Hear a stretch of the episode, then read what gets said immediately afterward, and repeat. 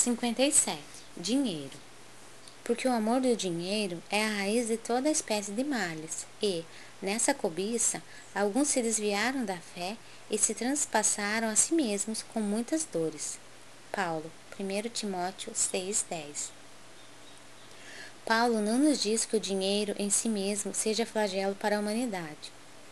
Várias vezes vemos o mestre em contato com o assunto, contribuindo para que a nossa compreensão se dilate.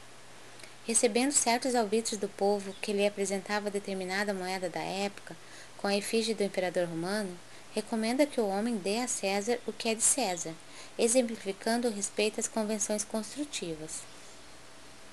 Numa de suas mais lindas parábolas, emprega o símbolo de uma dracma perdida.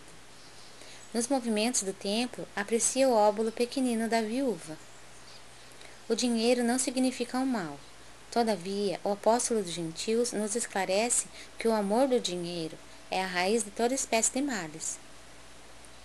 O homem não pode ser condenado pelas suas expressões financeiras, mas sim pelo mau uso de semelhantes recursos materiais porquanto é pela obsessão da posse que o orgulho e a ociosidade, dois fantasmas do importuno humano, se instalam nas almas, compelindo-as a desvios da luz eterna.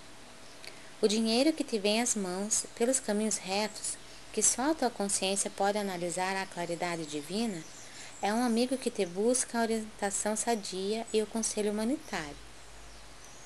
Responderás a Deus pelas diretrizes que lhe deres, e ai de ti, se materializares essa força benéfica no sombrio edifício da iniquidade.